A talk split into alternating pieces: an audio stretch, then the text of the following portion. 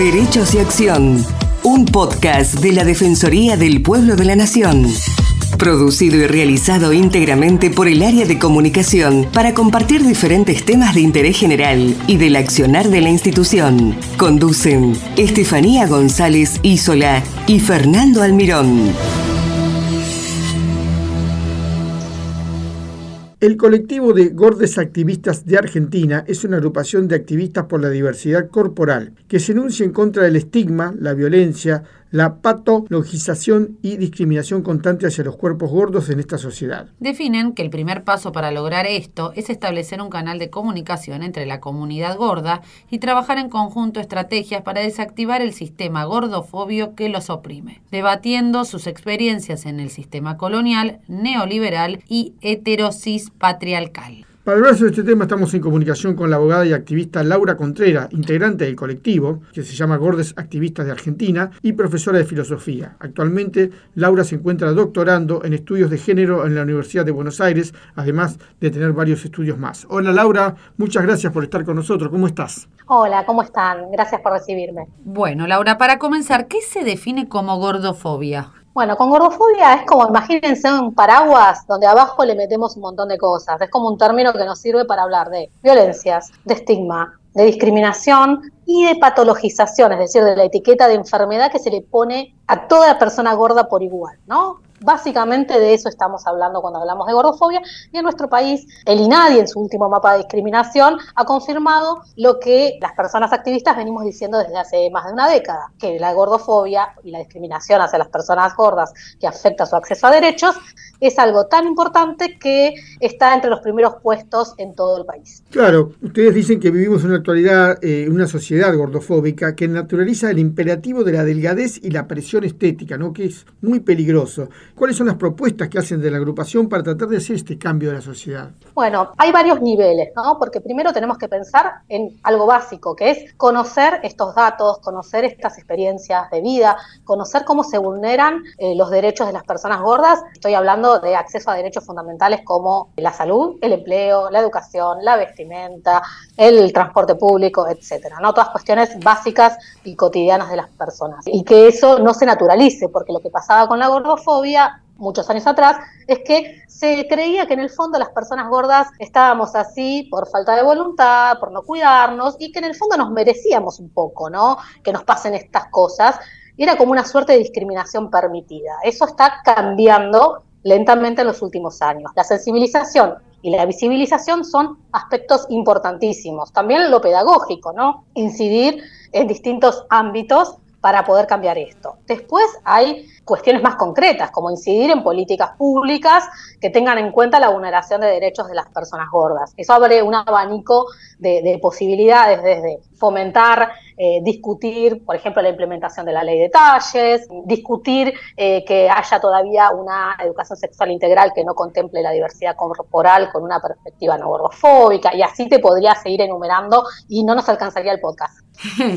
Recientemente la sociedad se ha conmovido por la muerte de la actriz y modelo Silvina Luna. Es un claro ejemplo de cómo las presiones estéticas llegan a poner en riesgo la vida y nos hace a todos responsables de que sigan existiendo no casos como este. Sí, mira, lo que eh, sucede cuando alguien con esa llegada ¿no? y con ese nivel de, visibilidad pone en, discusión, pone en agenda estas cuestiones de los estereotipos de género, eh, de belleza, el ideal de la delgadez a toda costa, este tipo de cosas obviamente que eh, impactan en la, en la sociedad y nos hacen hablar de esto, de cómo nos afecta a todas las personas. Es como cuando decimos que las cuestiones de género afectan a toda la población, ¿sí? pero el tema es que eh, desde los activismos gordos también insistimos mucho con que, más allá de que nos afecta a todos estas presiones culturales y estos imperativos, lo cierto es que también hay que hacer foco en lo que le pasa expresamente a las personas gordas, que es algo específico, ¿sí? Porque que una persona eh, gorda vea su deteriorado su acceso a la salud porque no hay eh, resonadores o tomógrafos que estén preparados para la diversidad de cuerpos, entre ellos los cuerpos más grandes, es diferente a lo que le pasa a una persona con un peso considerado promedio, o incluso a personas gordas que tenemos una corporalidad más pequeña, ¿no? Entonces también por eso insistimos que es importante tener esta visión general, ver, por ejemplo, en el caso triste caso de, Silvina Luna, eh, lo que ha sucedido, una mala praxis, una serie de, eventos tremendos que nos hacen replantearnos como sociedad un montón de cosas, pero también insistir en la especificidad de los reclamos del colectivo de personas gordas. Cuando hablamos de exigencia de belleza en las mujeres, ¿estamos hablando de personas que tienen que ser blancas, jóvenes, heterosexuales y sobre todo tienen que ser flacas? Por supuesto, el ideal eh, de belleza eh, dominante desde hace mucho tiempo está eh, claramente encarnado en un modelo que no todas las personas no nos acercamos a ese, ideal, pero algunas estamos más lejanas. Por supuesto, ¿no? Y la delgadez desde hace mucho tiempo está como imbrincada, mezclada con la idea de la salud y con la idea de la belleza. Y eso es muy difícil de desmontar. ¿Y cuál es el rol de los medios de comunicación y las redes sociales, sobre todo que son muy discriminadoras, ¿no? En, este tema, en, el tema de la gordofobia, ¿no? A mí me parece que el rol de los medios es fundamental, ¿no? Como también pensar en otras eh, instituciones como la escuela o eh, el ámbito de la medicina. Pero hablando de los medios, es fundamental para no em, contribuir a discursos de odio, a discursos discriminatorios, a discursos estigmatizantes y violentos, tener mucho cuidado con la información que, se brinda. De hecho, durante la pandemia, que fue tremendo, que al principio las personas parecían más preocupadas por engordar que por el propio COVID, ¿no? Eh, incluso había sociedades médicas que alentaban esta, esta especie de paranoia social en torno al aumento de peso. Tal fue el caso que nadie tuvo que sacar, un documento específico para hablar del problema de la comunicación y de una comunicación responsable. Por eso es tan importante que pensemos eh, eh, en esto. Pero además, cuando pensamos en redes sociales, ¿no? que a veces sí, es verdad, es un terreno propio para que los discursos de odio germinen y realmente tengan un alcance muy masivo, pero las redes sociales son también un reflejo de algo que sucede en la sociedad, que la sociedad todavía es gordofóbica, todavía le parece que está, en cierto modo, bien discriminar a las personas gordas eh, y fomentar el cambio a toda costa, incluso eh, a, costa de la propia salud. ¿Por qué crees que la mujer siempre es la que más lucha por este tema y los varones? Bueno, de hecho, em, nos pasa esto, ¿no? Organizándonos, yo soy activista desde 2011, ¿no? Desde los inicios del activismo gordo en, Argentina, y lo cierto es que eh, venimos como con, muchas más reflexiones en torno a lo que nos pasa con los cuerpos, que tiene que ver un poco con, el rol social, ¿no? Eh, y los estereotipos eh, de género, eh, y vemos que las masculinidades vienen un poquito como más atrás de esto. Eh, obviamente que hay masculinidades trans y masculinidades eh, por fuera ¿no? De, los, de los estereotipos de la heterosexualidad, así como que se impone, y ahí sí vemos en, los grupos o los encuentros que hacemos que se acercan. Todavía falta este, que, más varones se replanteen lo que pasa con, sus cuerpos, no más allá de que hay cierta tolerancia social con Eso te iba a decir, es decir, eh, eh, ser, panzón por ahí eh, no, no es tan, está, no está tan mal visto no es tan grave. Claro, sí, la tienen un poco más fácil. Sí, sí. La tienen un poco más fácil en general, más allá de que, bueno, todo tiene un límite porque seguramente cuando esa gordura es más notoria, eh, no, no, es tan fácil eh, el camino. Pero lo cierto es que eh, eso es algo que como movimiento todavía nos falta terminar de, incluir, de interpelar, y también hay que hacer un trabajo ¿no? social para que estas cuestiones se salgan del, del armario, salgan del closet, ¿no? y que no nos dé más vergüenza charlar esto. Me parece que las diversidades, las feminidades tenemos como un ejercicio más fuerte en torno a estas cuestiones del cuerpo. Bueno, ah, y también, y hilando un poco con este tema, hay un tema fundamental que son los talles, ¿no? Cuando uno va a comprar la ropa, no te entra la ropa, no hay ropa para, para gordos, eh, no hay eh, directamente. Y bueno, hay todo un trabajo desde, también desde todas las actividades, los referentes, los activistas, y también el Instituto Nacional de Tecnología, que eh, ha llamado, como quien dice, ha convocado para tratar de promover la Ley Nacional de Talles. ¿Y cómo se puede trabajar con esto para lograr que haya ropa para todo el mundo. O sea, ¿cuál es tu opinión? Bueno, realmente tenemos una opinión como eh, y somos parte de la sociedad civil que ha impulsado esta, esta, esta ley desde hace muchos años. Hay organizaciones como de Argentina y también hay activistas gordas eh, a, título individual que han trabajado muchísimo para que esta ley eh, sea una realidad.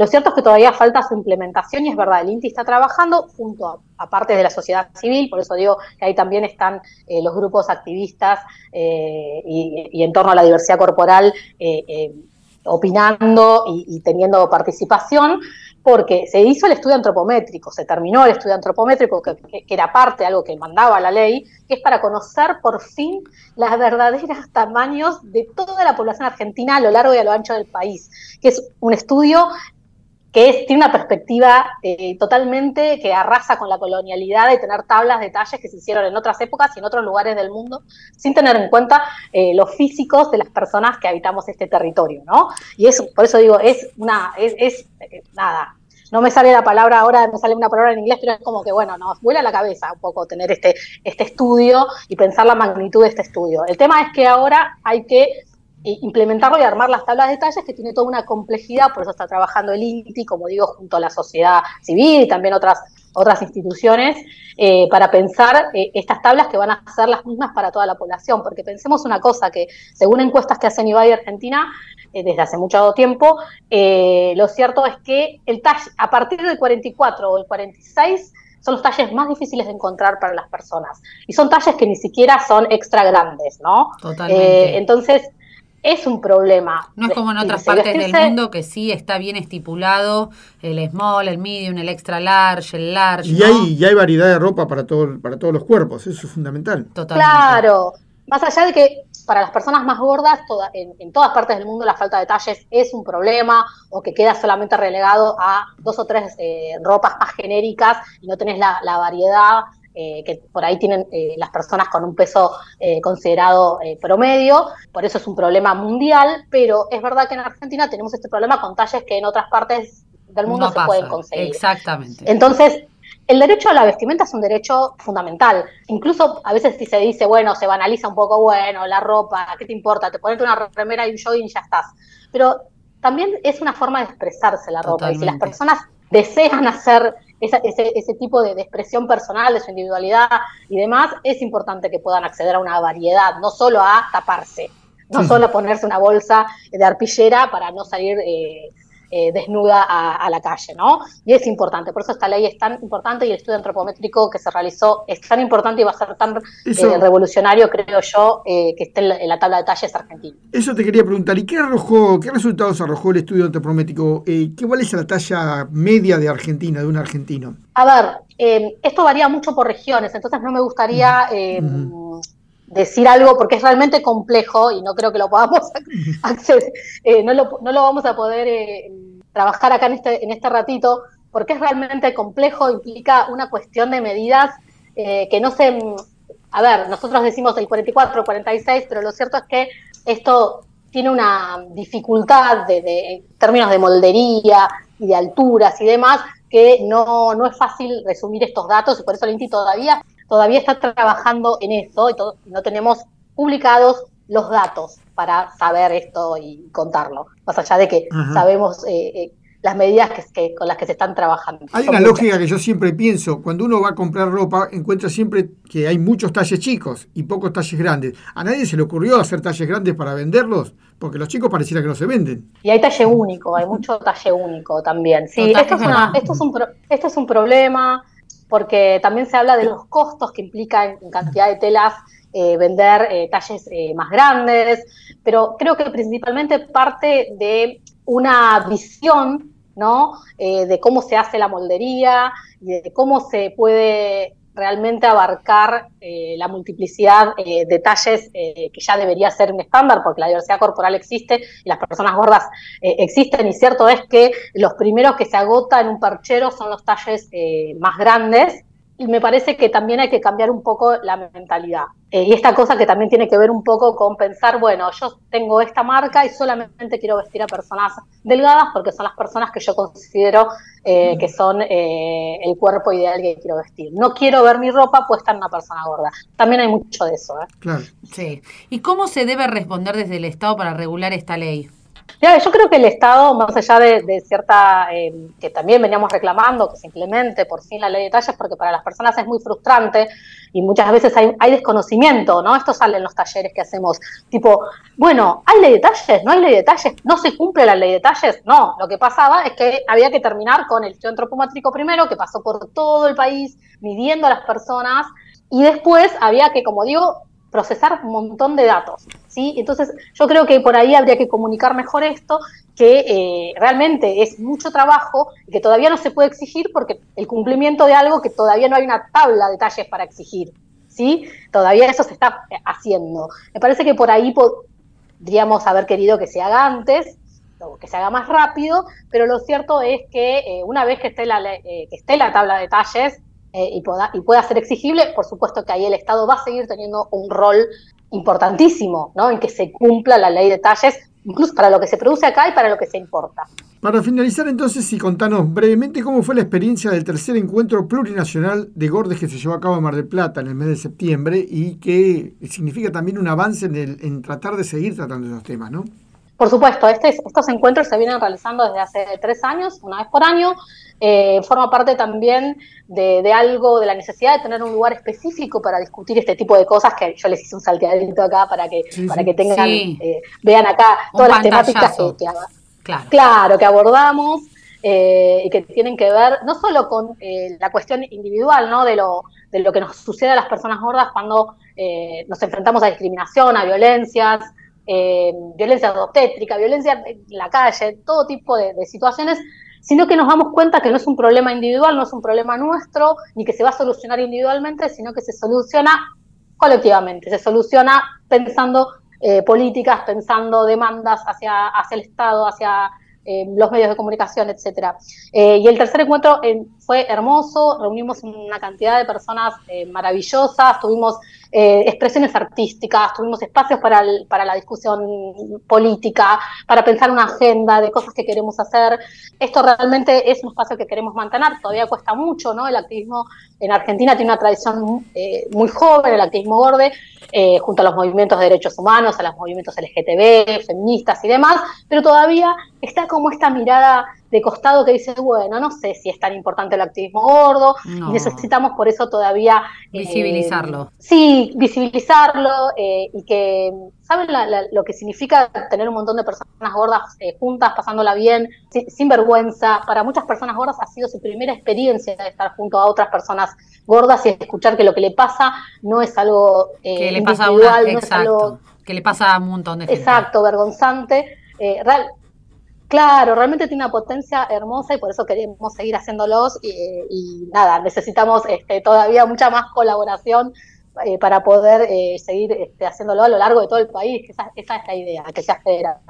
Laura Contreras, muchas gracias por haber estado con nosotros y la verdad muy importante lo que contás y, muy importante también el trabajo que hacen. Hay que seguir adelante. Gracias, Laura.